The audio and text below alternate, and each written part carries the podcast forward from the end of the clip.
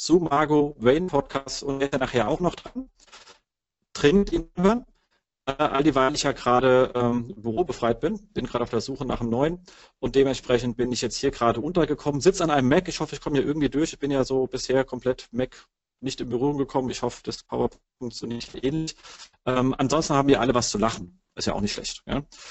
So, das erstmal kurz zu den Rahmenbedingungen. Ansonsten heute geht es um äh, Erfolgsbetrachtung von On-Page SEO-Maßnahmen. Also es geht eher um das Thema Erfolgsbetrachtung und wie man das machen sollte, als um die Umsetzung der On-Page-Maßnahmen. Da hat Basti gerade sehr schöne Sachen zu erzählt und andere Leute davor und danach werden das auch tun, sondern ihr wisst ja, ich möchte immer wissen, was bringt mir denn das am Ende vom Tag?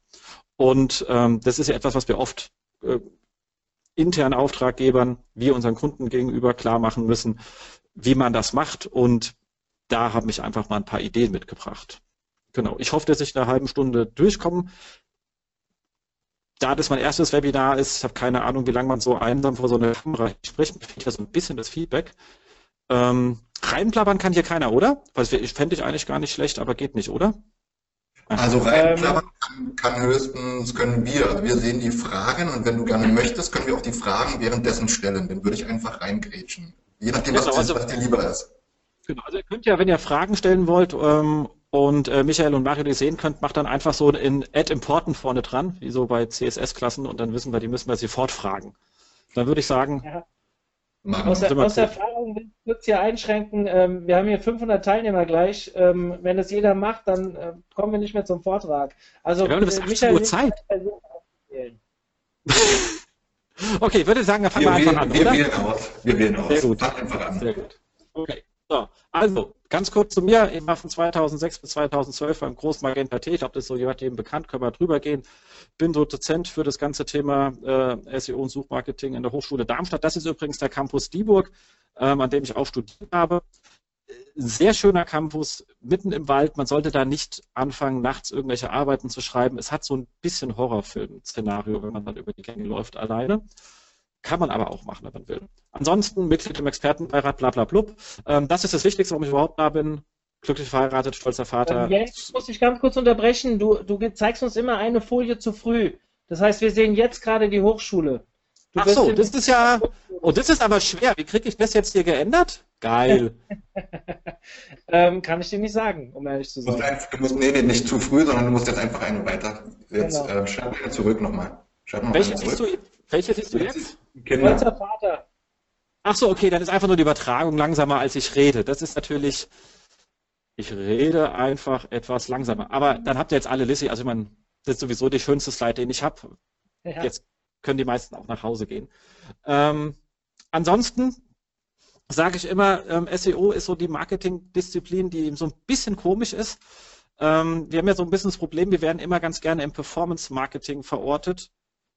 Dabei gehören wir da gar nicht hin weil Performance Marketing heißt, ich habe Stück variable Kosten, ähm, äh, Stück fixe Kosten, ich habe Stück variable Kosten, weil ich Fixkosten dominiert bin und dann haut es immer nicht so ganz hin. Also man kann so ein paar KPIs nach Performance beurteilen, ähm, aber ich kann es nicht nach Kosten aussteuern, weil ich zum Großteil Fixkosten habe. Was sich, wie gesagt, daraus ergibt, ähm, ihr habt Personalkosten, die sind einfach da für mein Inhouse-SEO, äh, für meine Agentur, die sind einfach fix, die ändern sich nicht daran, ob ich jetzt viel oder wenig, ob ich erfolgreich oder unerfolgreich bin. Meine IT-Kosten für irgendwas zu implementieren sind auch fix, egal ob danach mehr oder weniger Traffic dazu kommt, Mitarbeiter anderer Abteilungen, Content, Einkauf, Partnering. Ihr seht, der ganze Kram sind immer Fixkosten. Ich zahle einfach immer irgendwie Geld.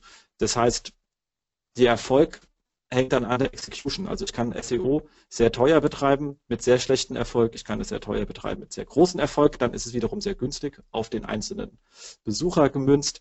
Ähm, ich kann es aber jetzt nicht wie SEA oder Affiliate oder sonst etwas auf den einzelnen Nutzer aussteuern. Das muss man wirklich ganz dringend verstehen, dass ich hier fixkostenlastig bin und deswegen der Erfolg meines SEOs wirklich an der Exzellenz der Umsetzung liegt.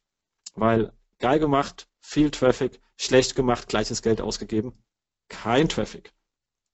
Logik hoffe ich soweit klar. Ist echt blöd, wenn man keinen Rückkanal hat. Ähm, das heißt, SEO funktioniert mit Budgets, die Leute im Vorfeld freigeben müssen, in Vertrauen, dass man exzellent arbeitet. Und dafür muss es verstanden werden. Ähm, verstanden heißt hier vor allem glauben daran, dass derjenige, der einem was erzählt, auch weiß, was er da tut.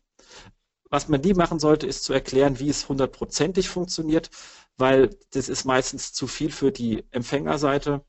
Ähm, und deswegen muss man auch schauen, dass man ein ganzes SEO-Gedöns, mit dem wir um uns werfen, hier Link-Juice, Geblubber, irgendwie in eine Sprache umsetzt, die der Empfänger auf der Gegenseite versteht. Und wir haben viele verschiedene Empfänger und deswegen müssen wir auch viele verschiedene Sprachen sprechen.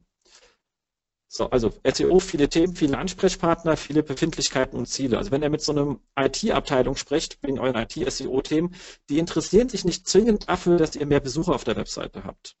Die haben meistens als KPI so etwas wie Verfügbarkeit der Webseite oder ähnliches und sind deswegen in ihren Zielen nicht wirklich für Änderungen bereit. Das liegt einfach daran, welche Ziele sie haben. Den kann man allerdings mit anderen Themen relativ schön kommen. Was heißt, du hast weniger Maintenance, du hast Kostenerspareffekte. Das ist auf so einer IT-Seite ein viel spannenderes Thema als du machst mehr Umsatz, weil das ist nicht der Vertrieb, das ist die IT. Informationsarchitektur-Themen, wir jetzt rangehen und sagen, wir wollen die Navigation umbauen, wir wollen Verlinkung umbenennen. Da habe ich sehr viel mit, mit dem UX zu tun, aber auch mit dem Produktmanagement. Da muss man ein bisschen schauen, wie reden die denn? Was machen die denn? Wie gehen die an Themen ran? Und ähm, weil ich muss mich halt mit dem über die ganzen Themen Verlinkung, Navigation, Nutzerführung etc. pp. unterhalten. Bereich Content habe ich dann natürlich Redaktion, Produktmanagement und ähnliches mit drin. Die reden über Sachen wie Themenplanung, Content-Ausbau, Redaktionskalender, Kosten für die einzelne Content-Item etc. pp. Wieder ganz andere Themen. Und bei Outreach bin ich dann bei PR, Marke, Sponsoring. Die haben schon wieder auch ein komplett anderes Vokabular. Wir bleiben heute hauptsächlich in dem Bereich so IT und Content, Informationsarchitektur, Rennen, Outreach, PR ist schon wieder eine ganz andere Ecke. Aber ihr müsst einfach verstehen, wie sind deren Denkwelten, wie sind deren Ziele und wie kann ich das, was ich tue, einfach auf ihre Themen übersetzen.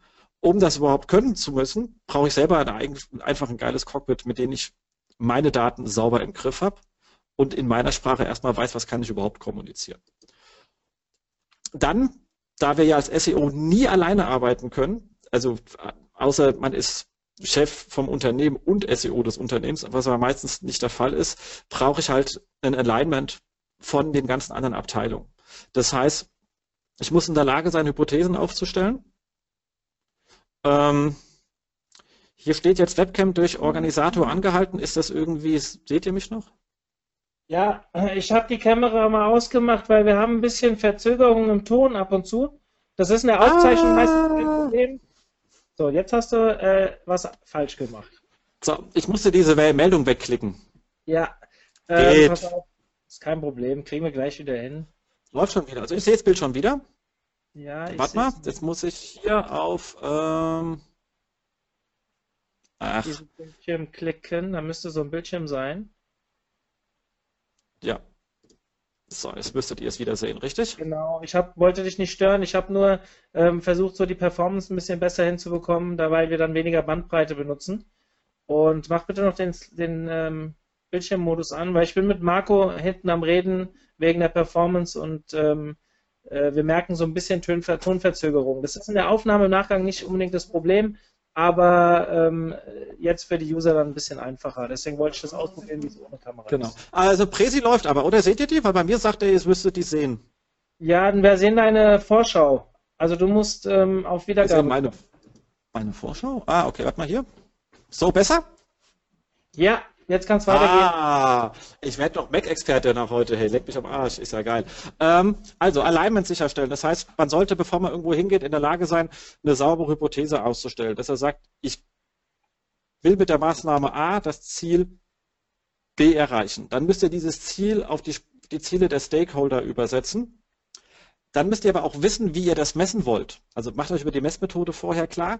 Dann setzt ihr das um prüft, ob die Hypothese klappt. Gerade heutzutage, wo nicht mehr alles so ganz vorhersagbar ist, wie Google auf irgendwas reagiert, ist die Prüfung sehr wichtig. Und dann kommuniziert die Ergebnisse an die Stakeholder. Und dabei ähm, ist sehr wichtig, dass ihr natürlich auch Fehlanschätzung klar kommuniziert. Das heißt, wenn er sagt, wir wollten damit X erreichen, hat aber nicht funktioniert, haben wir trotzdem was gelernt, das sorgt für Vertrauen. Man macht ja meistens mehr als eine Maßnahme. Ähm, so, wenn natürlich nur missbaut, okay, dann habt ihr einen falschen Job, aber in der Regel äh, macht man ja mehr richtig als falsch. Aber wenn mal was falsch läuft, sofort und klar kommunizieren und in die Verantwortung gehen. Und immer daran denken, wir können nur mit unseren Kollegen zusammen was erreichen, obwohl die, ob sie jetzt bei Kundenseite sitzen, ob das andere Dienstleister vom Kunden sind. Also ganz wichtig, dort die Leute frühzeitig mit einzubinden, mit ihnen sehr gut umzugehen und dann auch Erfolge als Erfolge des kompletten Teams, was daran gearbeitet hat, zu kommunizieren. Also, wie sagt man so schön, there's no I in Team. Das ist absolut elementar wichtig an der Stelle. So, das war jetzt bisschen die Gedankenwelt, aus der wir herauskommen. Und jetzt gehen wir mal ein bisschen in etwas größere Inhalte rein. Das allererste Thema, was man hot hat, sind echt so IT-Hygiene-Themen. Und da gibt es ja sehr spannende Sachen, die man sich anschauen kann. Ich habe jetzt mal ein paar Zahlen mitgebracht. Erstens Indexbereinigung.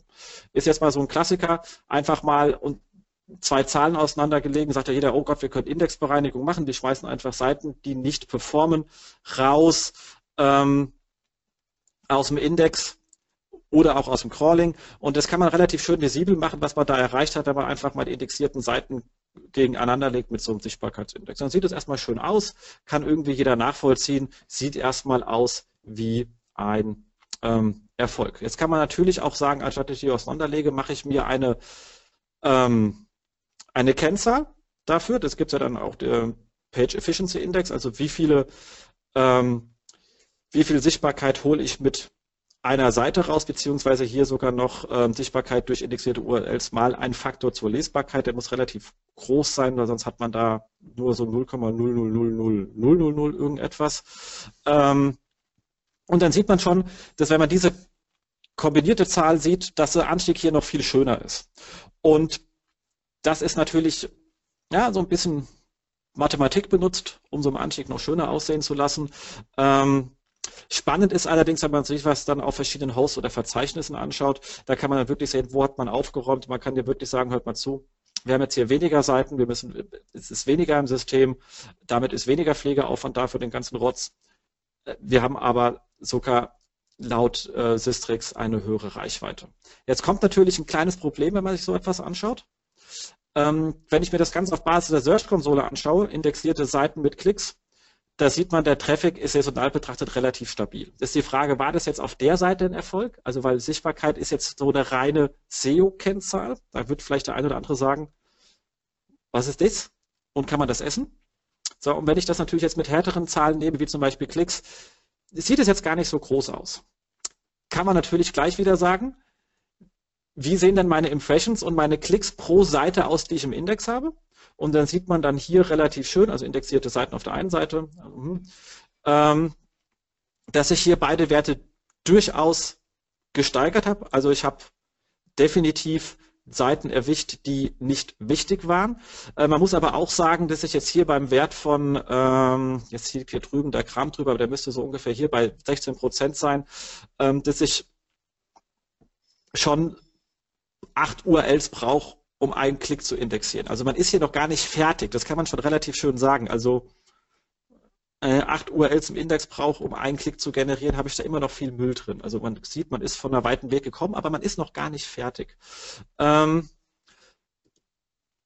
das Ganze, wenn man das, und das ist jetzt auch eine spannende Betrachtung, ich schaue mir das Ganze mal an anhand der Top 10 und Top 100 Rankings. Und da sieht man jetzt auch, warum der Anstieg in der Sichtbarkeit so viel stärker ist als im Traffic, wo ich jetzt gar keinen Anstieg feststellen konnte, weil ähm, die Effizienz für die Top 10 Rankings weit weniger gestiegen ist als die Effizienz für die Top 100 Rankings. Also so ein Thema Index aufräumen schlägt viel stärker auf die hinteren Rankings ein, als auf die Top 10, wo die Konkurrenzsituation natürlich viel härter ist. Das sollte man immer im Hinterkopf haben, wenn man an das Thema rangeht aber man baut sich einfach bessere Ausgangspositionen. Man sieht natürlich jetzt auch, wenn ich jetzt viel mehr in den Top 100 hochgezogen habe, dass ich mit weiteren Maßnahmen, die nicht auf der IT-Seite sind, sondern auf der Content-Qualitätsverbesserung etc., eine viel bessere Ausgangsbasis habe. Auch das kann man an der Stelle sehr schön erklären. Das heißt, welche Erfahrungen haben wir gemacht? Indexbereinigung alleine wirkt sich viel stärker auf den hinteren Plätzen aus. Ab einem gewissen Optimierungsgrad werden auch die vorderen Positionen gesteckt. Also wenn ihr auf ein Indexwert über 1 kommt, das heißt, dass ich pro URL ein Ranking sozusagen hole, dann wird es auch richtig spaßig, was die vorderen Plätze betrifft. Aber da muss man erstmal hinkommen. Und ähm, die PEI, also Page Efficiency Index, äh, kann man sich anhand der API relativ einfach ähm, erheben kriegt man relativ schnell zustande und ist auch wirklich eine sehr schöne Kennzahl, wenn man sich mal die verschiedenen Verzeichnisse in Districts holt, um relativ schnell zu sagen, wo gibt es denn IT-Hygieneprobleme auf einer größeren Domain. Also das hat man sich in drei Minuten zusammengebaut und dann sieht man gleich, wo müsste man eigentlich mit IT-Hygienethemen in der Domain einsteigen ähm, und wo sind die echten Pain Points. Also dringend einfach machen, geht relativ schnell und die API von Systrix ist wirklich sehr einfach zu bedienen. Ähm, das mal kurz auseinandergelegt, wie sowas übrigens aussieht, wenn man sich so ein PII mal anschaut bei so großen Online-Shops. Da sehen wir so im Bereich, ähm, könnt ihr eigentlich meine Maus sehen, wenn ich so rumknuddel? Okay, ähm, ich probiere es einfach mal und tue so, als würdet ihr sie sehen. Also ihr seht es zum Beispiel bei Zalando in 2015, dieser Indexwert relativ klein war im Vergleich zu allen anderen und dass die in Raub 2016 richtig aufgeräumt haben. Ähm, und damit sich natürlich der Wert auch, ihr seht das, wie viel indexierte Seiten also damals drin waren. Kann man sehen. Sehr gut. Und ihr seht jetzt, äh, 2016 sah der Wert äh, wesentlich, wesentlich besser aus. Ähm, ihr seht aber auch, dass andere, die per se etwas kleiner sind, äh, damit auch etwas ähm, besser umgehen. Aber das ist schön zu sehen, wo Leute dran arbeiten. Also lohnt sich auch einfach mal, wenn man beim Kunden ist, einfach mal quer über die Konkurrenz zu legen und zu sagen, wo steht man denn da eigentlich? Ist so als Kennzahl wirklich eigentlich eine sehr schöne Zahl. Genau. Wie macht man das Ganze? Klar, Ad-Hoc-Index-Management kann man immer mit Meta-Robots und Canonical-Tags machen oder ähnlichen Kram. Da kriegt man erstmal relativ schnell aus dem Index. Ihr habt aber dann natürlich immer das Problem, dass ihr dann relativ schnell sowas habt, wo man dann sagt, okay, 95 Prozent meiner Seiten, die crawlbar sind, sind einfach ähm, ja nicht rankbar, weil sie halt eben gesperrt sind. Und wenn ich so ein Crawling habe, dann sollte man sich dringend mal seine Logfiles prüfen und aufpassen, dass nicht wirklich auch ähm, Google den Scheiß nonstop crawlt, den man da einfach nicht braucht. Und dann muss man halt mit anderen Methoden arbeiten, weil das hier sind natürlich einfache ähm, IT-Kosten. Also wenn man sich da irgendwie 80.000 Seiten hält von 81.000, ähm, die einfach regelmäßig gecrawlt werden, gucken nur damit Google feststellt, ob das nur Index noch draufsteht oder nicht, dann sind es bei euch IT-Kosten. Und damit kann man durchaus in der IT rennen und sagen, könnt ihr euch nicht mal mit so modernen Themen wie PAG etc. pp. auseinandersetzen. Also Indexmanagement ist nicht Crawl-Management, aber da hat Basti vorhin, glaube ich, wesentlich tiefer erzählt, aber einfach nur als Hinweis, ähm, nicht benötigte URLs sollte man erst gar nicht erzeugen ähm, oder relativ schnell 4, 404, am besten noch 4010. Das ist sehr spannend. Sind Paginierung sind für mich ein Riesenthema. Gerade im E-Commerce-Bereich hat man dann so Hauptkategorie Schuhe und dann 2000 Paginierung. Wenn ich mir aber anschaue, was die Klicktiefe des tiefsten Produkts ist und es ist bei 12, weil die halt bei irgendeiner Subkategorie weiter vorne ist, dann kann ich mir diese ganzen 1000 Paginierungen sparen, weil Google kann schon anders hin. Und glaubt mir, kein Nutzer klickt sich durch so viele Kategorien äh, Paginierung durch. Also das ist eine ganz äh, spannende Sache. Produktvarianten sind immer eine spannende Sache. Agenturmeldungen im Bereich von Verlagen, also wenn äh, DPA-Feed reingelaufen, das ist eh Duplicate Content zu allen anderen Verlagen. Den Kram kann man auch nach x Tagen einfach komplett rausschmeißen. Das müllt sonst einfach nur alles zu. Ähm, PRG-Pattern absolut wichtig. Ähm, nur falls auch mal mit No-Index arbeiten, was ganz spannend ist. Also No-Index in der Robots ähm, Text. Google sagt, soll man nicht machen, funktioniert auch oft nicht mehr richtig, muss man ganz ehrlich sagen. Aber wenn es funktioniert, war es halt so ein Zwei-Minuten-Thema. Man kann es einfach mal testen, ob es ein bisschen Zeit erkauft, bis man es richtig ähm, hat und natürlich ein bisschen mit den Parametereinstellungen der GSC arbeiten. Also das sind so die einfachsten Sachen, mit denen man mal sagen kann, kriege ich da einfach mal ein bisschen Drive auf dieses Thema. Ähm, Ganz spannend ist, was man dazu noch zusätzlich hat, ist natürlich für sich selber eine äh, Komplexitätsreduktion. Weil wenn ich diese ganzen Scheiß nicht mehr habe, habe ich auch keinen Datenmüll mehr, den ich bei jedem Crawl wieder rausfiltern muss. Ihr wisst, man crawlt, Screaming Frog, On-Page, Audis etc. Dann muss ich den ganzen Scheiß immer erstmal mit Filtern wieder rausfiltern, wo eh keiner rumgondelt den ganzen Kram, wenn ich erst gar nicht habe, geht einfach alles viel schneller. Ich habe da keine Restrisiken, dass ich Angst haben muss, oh, äh, irgendeine No-Index-Regel wird automatisch beim nächsten Update ähm, von meinem CMS vergessen und auf einmal habe ich wieder drei Millionen Seiten im Index und denke so, scheiße, wollte ich ja gar nicht. Ähm, ich kann mich viel besser konzentrieren aufs Wesentliche, weil es unwesentlich einfach nicht mehr da ist. Ich habe Zeitersparnis in allen Bereichen, bessere Kontrolle und ich habe ein viel planvolleres Vorgehen. Also aufräumen, das ist wie man euren Schreibtisch aufräumt, macht einfach das Leben angenehmer so unangenehm Aufräumen selber ist. Aber danach fühlt man sich einfach viel, viel wohler. Kann ja euch nur dringend ähm, empfehlen. Genau. Informationsarchitektur, gehen wir mal kurz von dem Thema weg, auch ein spannendes Thema. Klar, wie kann ich meine Webseite organisieren und auffindbar machen, so ähm, dass es der Nutzer und der Bot versteht. Ähm, da gibt es ja die zwei Themen, Place of Information. Wer meine Vorträge kennt, weiß, ich sagte immer wieder, also sagt mir eine Seite, wo, wo bin ich und bin ich hier richtig und Information Send, wohin kann ich gehen. Das sind die beiden Grundfragen, die man sich immer Gedanken machen muss. Ähm, und die man für sich selber auch beantworten muss. Und ähm, huch, jetzt habe ich irgendwas äh, doppelt gemacht.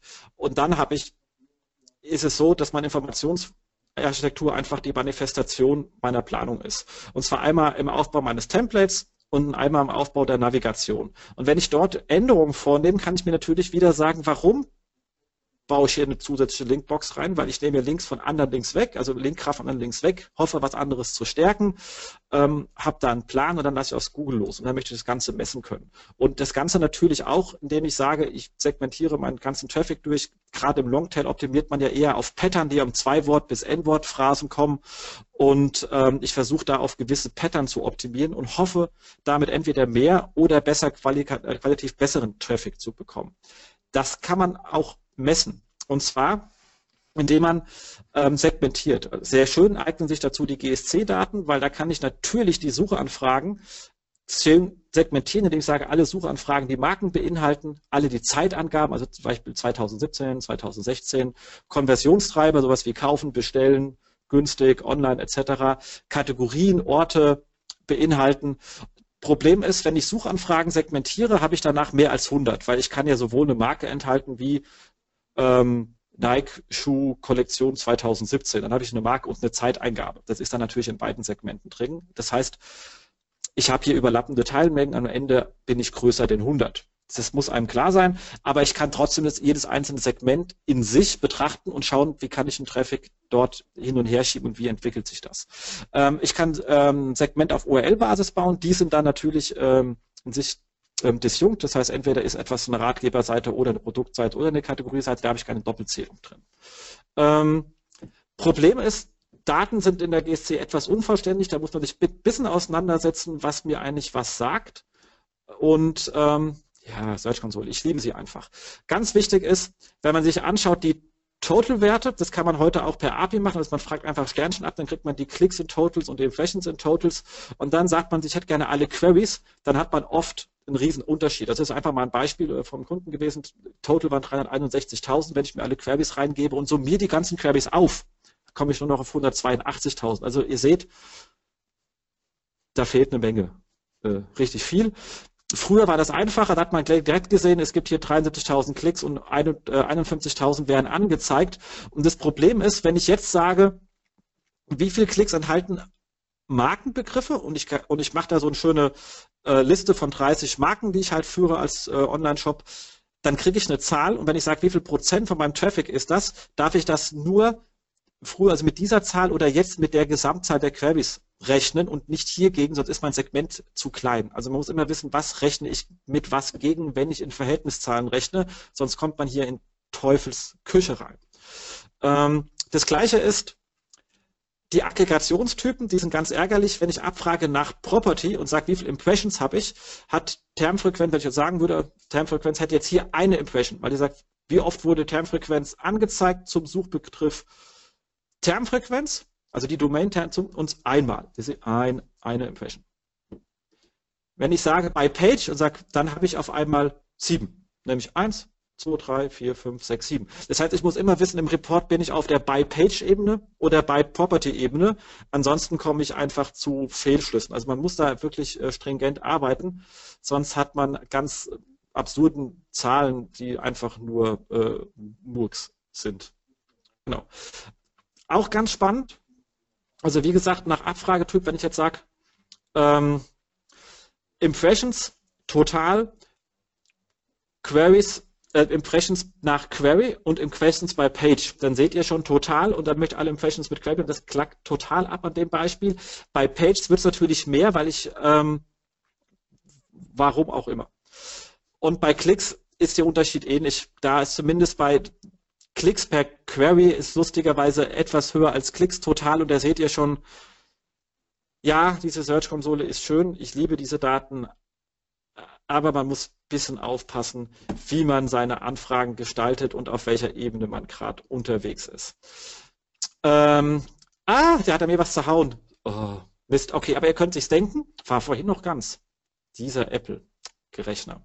Okay, ähm, was man sehr schön machen kann, ist, wenn man das jetzt aufteilt, zum Beispiel nach ähm, ähm, Kategorien, Detailseiten und Startseiten kann man schön sagen, wie ist ein Traffic auf den Seitenbereichen aufgeteilt. Und wenn ich dann sagen möchte, ich möchte eine Maßnahme machen, der die ähm, Kategorien stärkt, kann man schauen, gehen die auch mehr und habe ich in Summe mehr oder habe ich wirklich nur kannibalisiert? Das ist einfach nur ähm, als so eine weitere Idee. Oder man geht nach Themengebieten, da kann man genau das Gleiche machen. Und jetzt gucken wir mal hin, wie kann ich so etwas praktisch ansetzen, wenn ich wirklich sagen will, ich will Maßnahmen kreieren. Und jetzt kommen wir zu dem zurück, was ich vorhin gesagt habe. Ausgangslage war jetzt hier Produktseiten, die auf den Begriff Preiswert optimiert sind. Ähm, Hypothese, Suchvolumen zu günstig plus Produkt ist höher als Preiswert plus Produkt. Ähm, und wir hoffen, dass die Suchintention vergleichbar ist. So, und jetzt ist die Frage, wie kann ich das feststellen?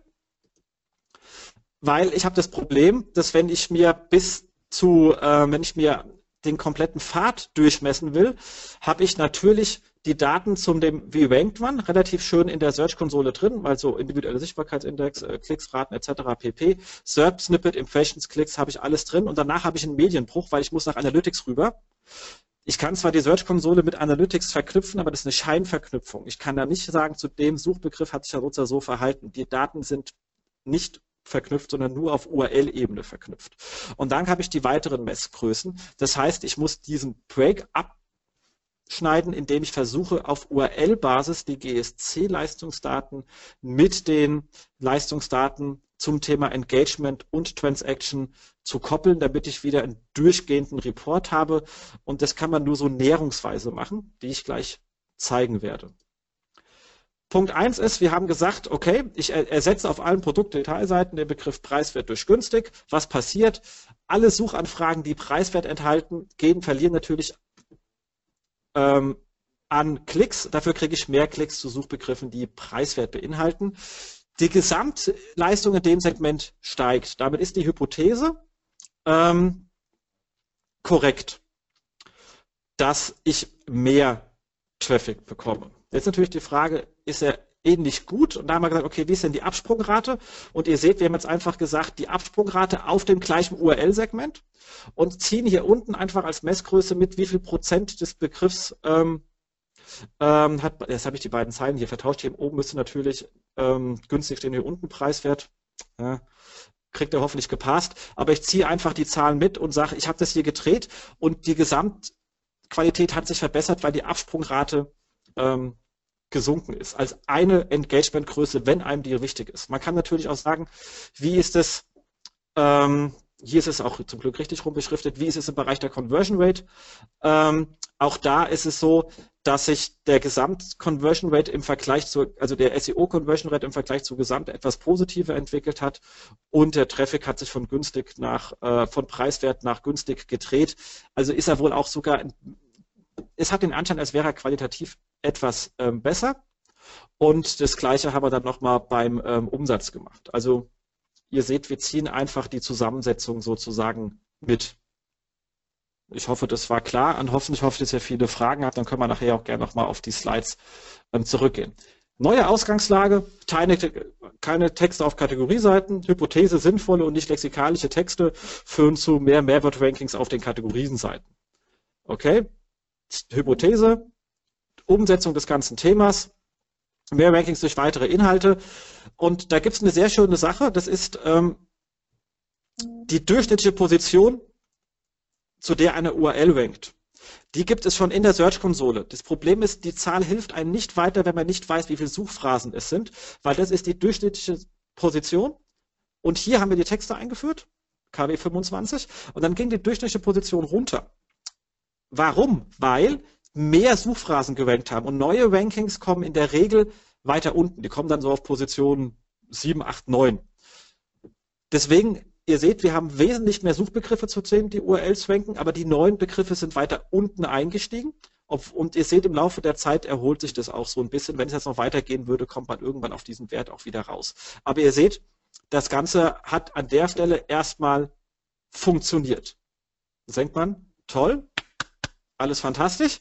Jetzt ist aber so, dass dummerweise oft bei Kunden zu einem Release mehrere Sachen gleichzeitig live gehen und da muss man aufpassen, dass man sich nicht automatisch ähm, erfolgreicher rechnet als ist. Deswegen haben wir jetzt hier nochmal, also das hier sind die alten jetzt nach hinten gelegt, ihr seht unser Erfolg. Ähm, Problem war aber, ähm, dass bei den Themen, ähm, dass wir gleichzeitig Änderungen an der Verlinkung vorgenommen haben und das heißt auch die Seiten, die ähm, ohne Text waren, hatten hier auch einen Anstieg. Ihr seht also hier einen Anstieg bei den Seiten ohne Text und ihr seht, dass die, ähm, dass der Mittext zwar größer ist, aber nicht alleine auf den Text zurückzuführen ist. Jetzt kann man natürlich wieder das Delta hier rechnen und sagen, was geht auf welche Maßnahme zurück. Habe ich es mir jetzt mal gespart, um nicht noch mehr Verwirrung zu stiften. Ähm, aber ihr seht, man muss da ein bisschen aufpassen, dass man auch immer Kontrollgruppen mit drin hat und nicht einfach alles ähm, komplett umstellt, so dass man das auch schön zurückrechnen kann. Aber Hypothese an der Stelle bestätigt. Weitere Ausgangslage. Ähm, reiner Shop ohne weitere Inhalte, also es gibt Kategorietexte und so weiter, aber es gibt sonst, es gibt keinen Ratgeberbereich oder nichts. Deswegen Hypothese mit Ratgeber, neue Rankings und neue Besucher gewinnen, wenn es geht, so im Kauf vorbereitenden Bereich. Schöne Hypothese, dann schaut man, macht man Ratgeber und sagt, was passiert und dann einfach mal angeschaut, wie sieht es denn aus, wenn ich mir anschaue, ähm, die Klicks, die ich bekommen habe zu den Suchbegriffen, wie viel Prozent der Klicks sind zu neuen Suchbegriffen und wie viel sind zu alten. Und das sieht man jetzt hier, also man sieht, Ratgeber hat relativ gut funktioniert. Ähm, man sieht, ich habe hier doch zum Großteil neue Rankings geholt. Ähm, auf der Impressions-Seite ist die Überschneidung etwas höher, was richtig und ergreifend daran zu gehen sind, dass die meisten Doppelrankings, also das hier im Doppelrankings auch teilweise dazugekommen sind und der Ratgeber meistens unter den ähm, Conversionals war, da wo er kannibalisiert hat und so sollte es auch sein. Und ich kann mir sagen, mit so 12 Prozent Kannibalisierung ist man relativ gut gefahren, weil ganz ohne Kannibalisierung wird man es nicht hinbekommen. Ich kenne aber auch Projekte, wo es genau umgedreht war. Dann habe ich da einen Ratgeber aufgesetzt und habe mir meine eigenen Rankings geklaut und die Ratgeberseiten konvertieren halt meistens weniger gut, weil ich muss ja erstmal bis zum Produkt kommen. Dementsprechend muss man da ein bisschen aufpassen. In dem Fall hat es aber gut funktioniert und ähm, da hat man auch dann diese Frage relativ gut beantwortet. Fazit, was hat man jetzt gelernt? Stellt Hypothesen auf, setzt die Ziele auf die Stakeholder, stellt die Messung sicher, weil teilweise muss man die Messung dann auch vorher aufsetzen, ähm, auch vielleicht mal mit einer AA-Gruppe testen und gucken, kommen da sinnvolle Zahlen über Haus raus oder ist meine Methode, wie ich es messen will, komplett Banane. Umsetzen, Hypothese prüfen und dann entsprechend die Ergebnisse kommunizieren und dann klappt das Ganze auch relativ gut, wie ihr seht. Ähm, was man dazu braucht, ist ein relativ flexibles Framework fürs Reporting. Ähm, was man auf jeden Fall braucht, sind Search-Konsolen-Daten, Analytics-Daten und Daten von irgendeinem ähm, SEO-Tool, also via Systrix, weil wir da am einfachsten mit der API klarkommen, geht natürlich auch mit Searchmetrics, Sovi etc. pp. Vor allem, wenn ihr dort die APIs schon kennt, müsst ihr keine neue lernen. Ihr wisst immer das, was man kann, benutzt man auch gefälligst.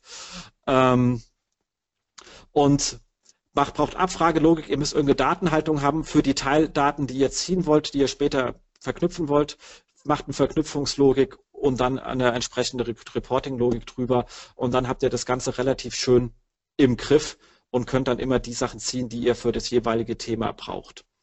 Ähm, hier noch ein bisschen Thema, wie denn die ganze Abfragelogik funktioniert bei der Search-Konsole. Also wir machen in der Regel sehr viele Abfragen für die gleichen Datenpunkte, damit man immer sagen kann, ich habe die Property Ebene, ich habe die Page-Ebene, ich habe die Suchanfragen, wo dann gleich wieder weniger kommen und ich habe nochmal die Seiten und je nachdem, was für eine Frage ich beantworten habe, habe ich auch den richtigen Import äh, gezogen. Ähm, deswegen legt man die auch ab und kann dann zur jeweiligen Frage den passenden Aggregationslevel nehmen. Wenn ihr nur mit einer Logik die Search-Konsole abfragt, könnt ihr euch im halben Jahr bestimmt irgendeine Frage nicht beantworten, weil ihr die falsche Logik verwendet habt und dann die Zahlen nicht zu gebrauchen sind. Also ganz wichtig, da ein bisschen Hirnschmalz reinstecken. Ähm, lohnt sich, das vorher zu tun. Dann, wie funktioniert das Ganze? Also klar, ich habe hier meinen ganzen Kram, Datenhaltung und wir visualisieren alles in der Regel über ähm, Power, Power Query und Power Pivot, weil es einfach am einfachsten ist und man braucht verschiedene Logiken. Also deswegen wird da nichts hart gebaut und dann läuft das Ganze. Damit bin ich fertig und immer dran denken, Great Marketing starts with not sucking und ähm, ansonsten bitte Termfrequenz hören, weil da reden wir über noch mehr lustigen Kram. Und nicht nur wir, sondern viele, viele andere Menschen, die sehr viel zu erzählen haben. Auch kann ich euch dringend nur empfehlen. Und damit bin ich fertig und bereit für eure Fragen. Dankeschön, Jens. Wollen wir den Jens mal wieder anschalten, Mario? Wir können es mal probieren. Warte. Ja, damit die Leute noch sehen. Ähm, ja, erstmal recht herzlichen Dank. Ähm, das jetzt mal ganz unter uns. Das war jetzt wirklich schwer, wenn man das Publikum nicht sieht und ich weiß, ob ich jetzt jemanden verliere oder nicht. Ey, ich hoffe echt, das war halbwegs hintragend heute. Auf jeden Fall. Also ich denke mal, dass ähm, jetzt mit Sicherheit auch noch ein, zwei Fragen kommen werden. Also ihr könnt gerne dieses Fragen-Kommentarfeld nehmen, um jetzt noch Fragen zu stellen, weil es sind relativ wenig jetzt während ähm, des Ganzen gekommen. Ich würde einfach mal was vorlesen. Und zwar, wenn du Seiten aus dem Index entfernen möchtest, verwendest du das Techno-Index. Oder ist es wichtiger, mittels Sperrung der Robots.txt Crawling-Budget einzusperren, äh, einzusparen? It depends. Ähm, das ist natürlich das ist eine spannende Frage und hängt halt wirklich vom Einzelfall ab. Das Frage ist, hast du ein Problem auf der Crawl-Budget-Seite oder auf der Index-Budget-Seite? Du kannst, oder beides, dann hast du ganz verloren. Ähm, du kannst über die Robots-Text erstmal viel raushauen, wenn du wirklich ein Crawl-Budget-Problem hast. Oder aber wenn es für dich gerade technisch erstmal einfacher ist. Äh, besser ist es auf jeden Fall, als gar nichts zu machen. Also bevor man gar nichts macht, ist immer doof. Ähm, dann bleibt der Kram aber natürlich im Index drin. Wenn du ein Indexbudget-Thema hast, dann musst du es halt auf ähm, No-Index setzen, aber überleg dir dann auch, eigentlich, und das ist viel wichtiger, brauchst du die Seiten überhaupt für irgendetwas? Wie gesagt, wenn du Paginierung hast auf einer Ebene 200, 300, da ist keiner, da wird keiner hingehen. Schau dir Analytics an, ob die Daten, Daten jeweils von irgendjemandem aufgerufen werden. Wenn nicht, frag dich, ob du die nicht komplett rausnehmen kannst. Das ist immer die beste Lösung am Ende vom Tag. URLs, die nicht benötigt werden, einfach nicht erzeugen. Ja, das stimmt. Ähm, da war auch noch im Anschluss noch eine ähnliche, also von der gleichen äh, Dame, und zwar, was bringt dann die Verknüpfung der ähm, Search-Konsole mit Analytics? Ja, das ist halt dann äh, schön bunt, äh, mehr nicht. Also die bringt dir gar nichts, ganz ehrlich gesagt, weil ähm, da gibt es übrigens auf Termfrequenz einen sehr schönen Podcast von den Kollegen von Beyond Page Views, die haben es mal ganz kurz angerissen. Ähm, das Problem ist, die, die KPIs stimmen auch gar nicht. Was eine Klick, also die meisten Leute, die es machen, sagen dann, ich habe hier drüben äh, meine URLs und da steht dann da hier so und so viel Impressions, so und so viel Klicks und dann so und so viele Sessions in Analytics. Und Sessions ist was ganz anderes als Klicks. Du kannst die, darfst die Daten nicht gleichsetzen, machen aber viele und schon der allererste und größte und brutalste Denkfehler ever. Ähm, es bringt dir gar nichts, weil auch die, weil Google Analytics speichert die Daten auch nicht weg. Auch da hast du nur drei Monate im Rückgriff. Also das ist absoluter Humbug. Könnt ihr euch wirklich sparen. Okay. Ich möchte vielleicht kurz dazu sagen, kurz einhaken. Ähm, der Speaker, unser nächster Speaker, der Michael Jansen, hat mir gerade geschrieben, dass er äh, genau darauf auch noch eingehen wird in seinem nächsten. Michael, ich liebe dich. Wird spannend. Nach der Mittagspause um 14 Uhr, kann ich schon mal vorwegnehmen, geht es weiter mit Google Analytics und Michael Jansen wird bestimmt auch sehr, sehr interessant. Perfekt. Dann habe ich noch eine Frage aus dem Publikum. Mit welchen Workflows und Tools erkenne ich neue Suchphrasen, zu denen ich ranke? Zu denen man schon rankt, mit der Search-Konsole. Das sind ja alle drin. Wahrscheinlich, ja, das, ich denke mal, das ist die Frage. Also nutzt du wirklich nur die Search-Konsole oder nutzt du noch externe Tools, die genau das überprüfen? Wie soll ein externes Tool wissen, zu was meine Seite rankt? Die haben ja alle nur Subsets, als ob es eine Search Matrix ist, Systrix ist, etc. pp. Ähm, die, die haben ja nur Subsets von allen Suchanfragen, die es gibt. Ähm, wenn ich wissen will, zu was meine Seite angezeigt wird, gibt es nur die Search-Konsole. Da gibt es überhaupt gar nichts. Es, es, gibt niemanden anderen, der bessere Daten hat. Ähm, spannender ist die Sache, wenn du sagst, ich will wissen, was so auf dem, was ich auf den hinteren Plätzen habe, also ab, ab, ab Seite 3, 4, 5, wo eh keiner mehr ist, da können mir die Tools teilweise bessere Daten liefern ähm, als die Search-Konsole, weil wenn das halt einfach ein Nutzer nicht sieht, dann ähm, ist es halt auch nicht drin. Aber im Großen und Ganzen und für das Tagesgeschäft ausreichend Search-Konsole. Und es ist halt ähm, auch ähm, easy peasy äh, zu bedienen. Und äh, wer keine Lust hat, sich da irgendwie so einen Datenhässel aufzubauen und den ganzen Kram runterzuladen, äh, Plora 29 Euro im Monat und ihr seid wesentlich schlauer als vorher. Okay. Ich kriege kein Geld von den Kollegen. Ich liebe das Tool einfach. auch eine, eine, spannende Frage. Ähm, ist NoFollow bei Filterseiten so schlimm? Dadurch spare ich doch mega viel Crawl-Budget. Natürlich ist es schlimm. Äh, also, um nicht zu, äh, ist es ja richtig schlimm. Äh, ein internes NoFollow führt einfach dazu. Ich habe jetzt, ich habe jetzt also zehn, ich habe jetzt eine Seite mit zehn Links und diese zehn Links vererben jetzt einfach in, interne Links. Sie vererben Link Power. Und jetzt nehme ich davon zwei auf No-Follow, dann vererben nur noch acht Link Power, aber trotzdem jeder nur ein Zehntel und nicht ein Achtel. Das heißt, ich schieße hier 20 Prozent meiner Link Power ins Nirvana. Ja, der kannst du, das ist ja, ja, also, da kannst du dein Geld direkt verbrennen. Das ist absoluter Käse, macht man nicht. Wenn du Filterseiten hast, die du nicht in den Index haben willst, dann erzeugt gefälligst keine URL und mach PAG. Alles andere ist einfach Käse. Okay. Mario, willst du noch ein paar vorlesen? Ansonsten mache ich einfach weiter, Jürgen. Äh, nee, ich mache ruhig weiter. Du machst es super. Also. Im Hintergrund ein bisschen zu managen. Sehr gerne, sehr gerne. Ähm, dann hier ein, auch ähm, wegen der Search-Konsole. Wie sehen diese Abfragen aus wegen der Aggressionslogistik? Aggregationslogik. Ja, genau, Aggregationslogik. Das ist, ähm, war jetzt dieser Punkt, wie wir zurückkommen. Äh, drück, drück, drück, drück hier. Oh Gott. Also, was man auf jeden Fall mal machen sollte, ist, man fragt allererstens mal seine Property mit Sternchen, also seine Search Console Property mit Sternchen an. Da kriegt man nämlich diese Werte über für alles, die gesamte Summe. Also wie viele Impressions habe ich total, wie viele Klicks habe ich total. Diesen Wert kriegt man über eine Sternchenanfrage raus. Das ist sehr, sehr wichtig, weil ähm, die kriegst du, sobald du sagst, ich möchte die, ähm, so, und die machst du, an die Sternchenanfrage machst du schon einmal bei Page und einmal bei Property, weil du kriegst ja aufgrund der Aggregation hier verschiedene Werte. Sobald du auf Suchanfragen filterst, also was du dann machst, du holst dir einfach alle Impressions, Klicks, CTRs und Positionen zu Suchanfragen. Nicht zu Suchanfragen und Seiten, weil du kriegst, wenn du nur Suchanfragen filterst, also abfragst ohne Seiten, mehr Werte.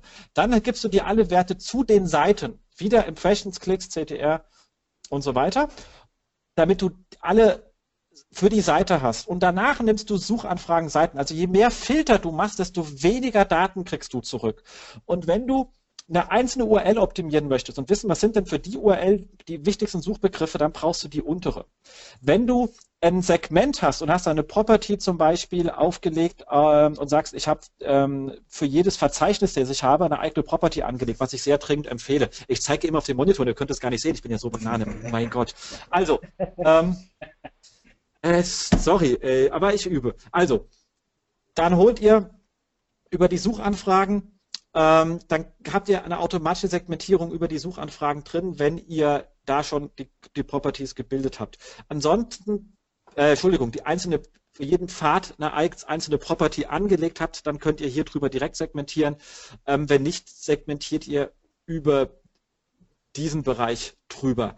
Und ähm, das ist halt, wenn ihr eben alle Suchanfragen haben wollt und wollt die segmentieren oder ihr wollt alle Seitenleistungen und wollt die segmentieren, dann geht ihr über das hier und das oder über diese Anfrage.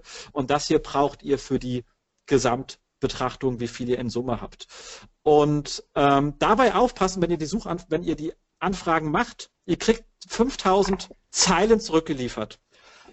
Und ihr könnt paginieren, also ihr könnt sagen, ich möchte dann die, sagen, jetzt gibt mir alle Queries ab der Position 5001 bis 10.000.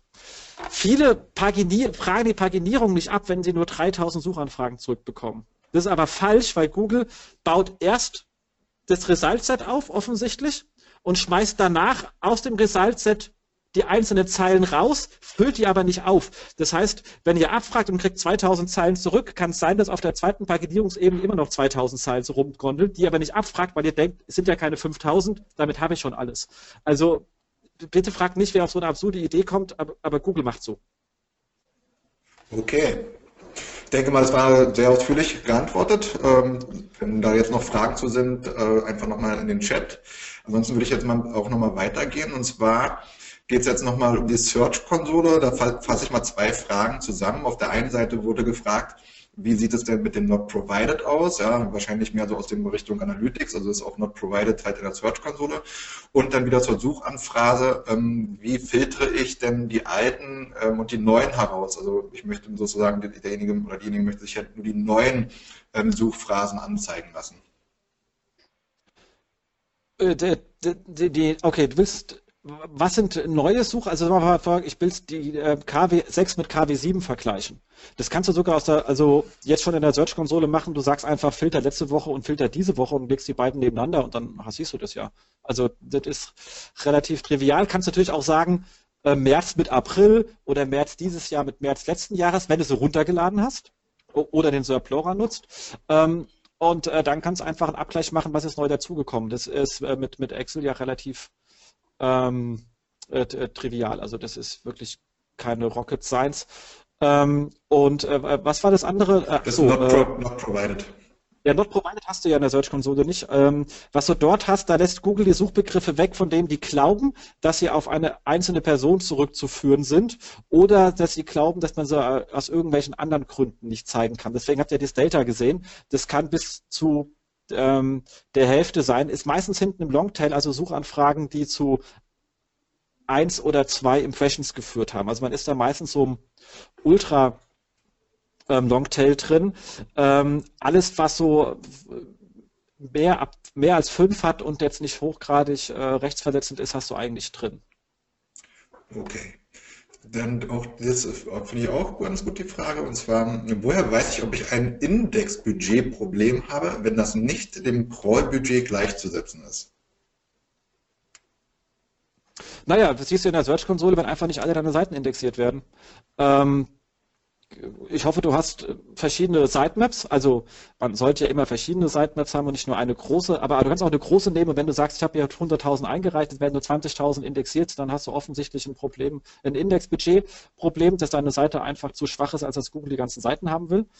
Ähm, ein Crawl-Budget hast du, wenn du merkst, dass deine Inhalte, also das eine, wenn du einen Inhalt aktualisierst, flächendeckend und Google braucht sehr lang, bis er die Index, äh, bis er das hat. Das findest du mit Logfile-Analyse raus. Also machst du Logfile-Analyse und schaust einfach, wie oft der Googlebot ähm, und da bitte nicht nur auf Googlebot filtern, sondern auch nochmal äh, prüfen, war es wirklich ein, ein, ein Googlebot äh, und, und war es nicht nur ein ein, ein Screening-Frog, der sich dummerweise Googlebot genannt hat, oder ein nutziger Nutzer, der sich Googlebot nennt. Ähm, aber dann siehst du das einfach. Wenn du siehst, ich habe, ähm, ich mache täglich Preisanpassungen zum Beispiel, weil ich ein sehr preisanpassungssensitiven Element bin. Google sieht es aber immer erst vier Tage später und das stimmt nie, ähm, weil es auch über Snippet mitgibt, äh, Schema, Org, whatever. Dann hast du äh, ein Indexierungs-, äh, ein, ein, ein, ein Crawl-Problem, weil die Seite ist zwar indexiert, wird aber nicht schnell genug geupdatet. Also das ist der Unterschied zwischen Indexierungs- und äh, Crawl-Problem.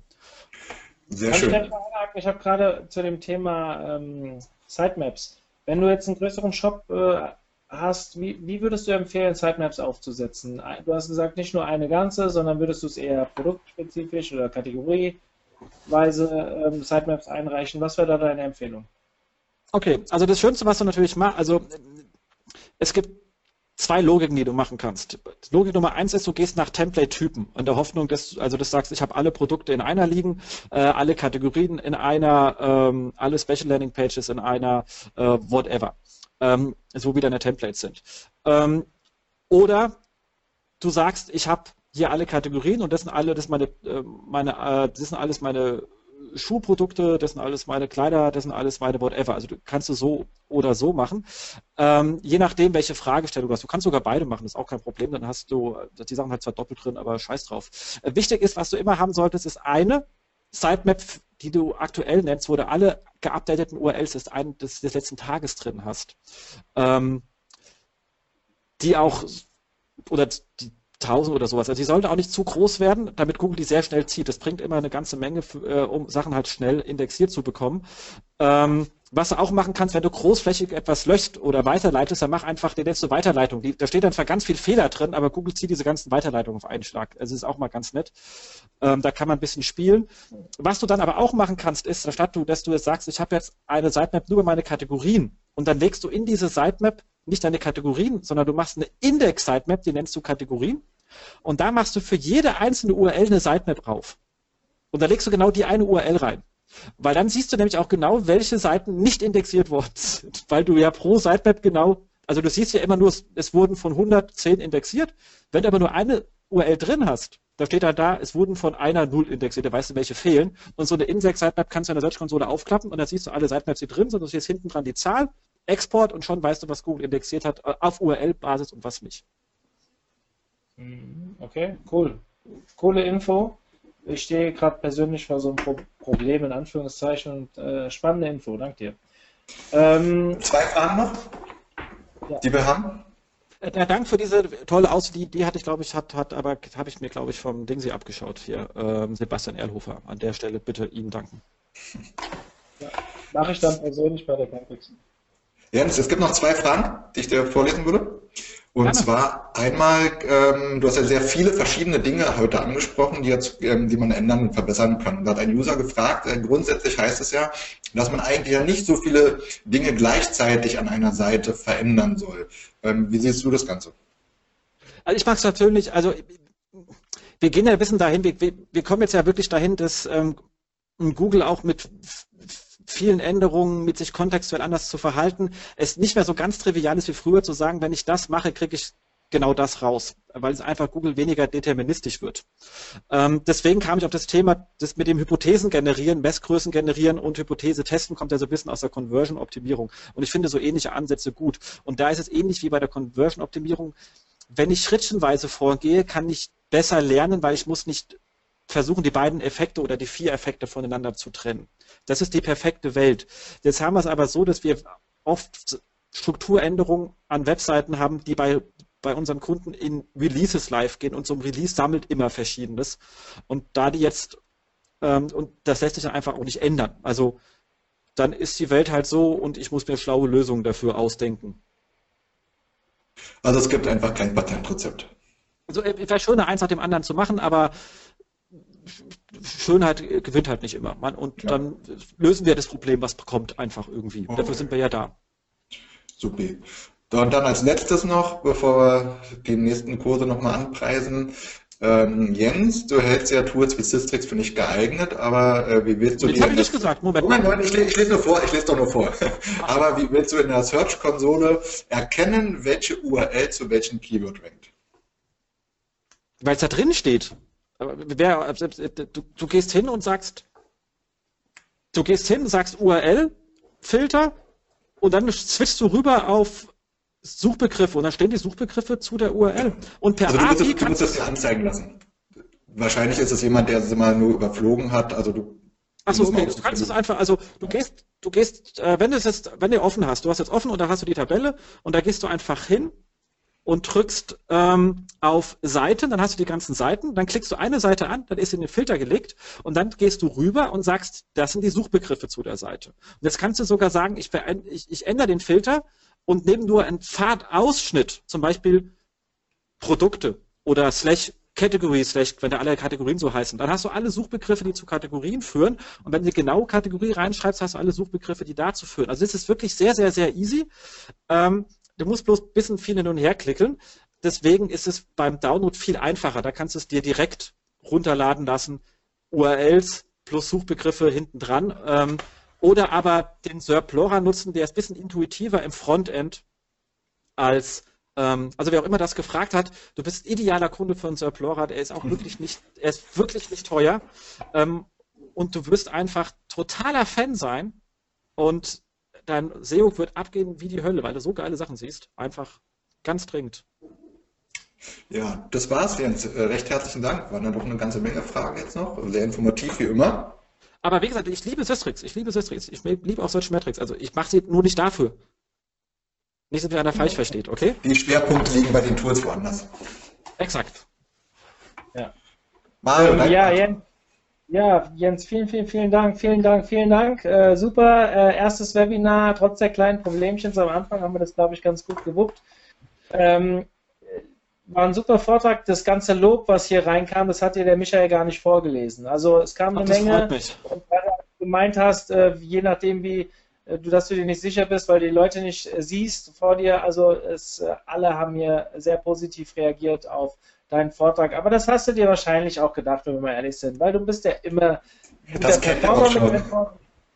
Und ähm, hab ganz schön geschwitzt, weil ich saß da, denke so, scheiße, kann man das jetzt verstehen? Und dann fängt man an, auf dem Monitor zu zeigen. Also man macht halt so Gesten, wo man denkt, das ist jetzt total bescheuert, was du da gerade machst irgendwie. Gell? ähm, das, war das nächste Mal machen wir noch. Ich möchte euch an der Stelle euch an der Stelle mal wirklich den Podcast von Jens, also SEO House, empfehlen. Ähm, ich höre das immer, ich persönlich höre es immer beim Joggen, ähm, wobei zwei Stunden laufen, weil fast jede Folge geht zwei Stunden. Ähm, für mich reicht es dann immer für zwei Einheiten.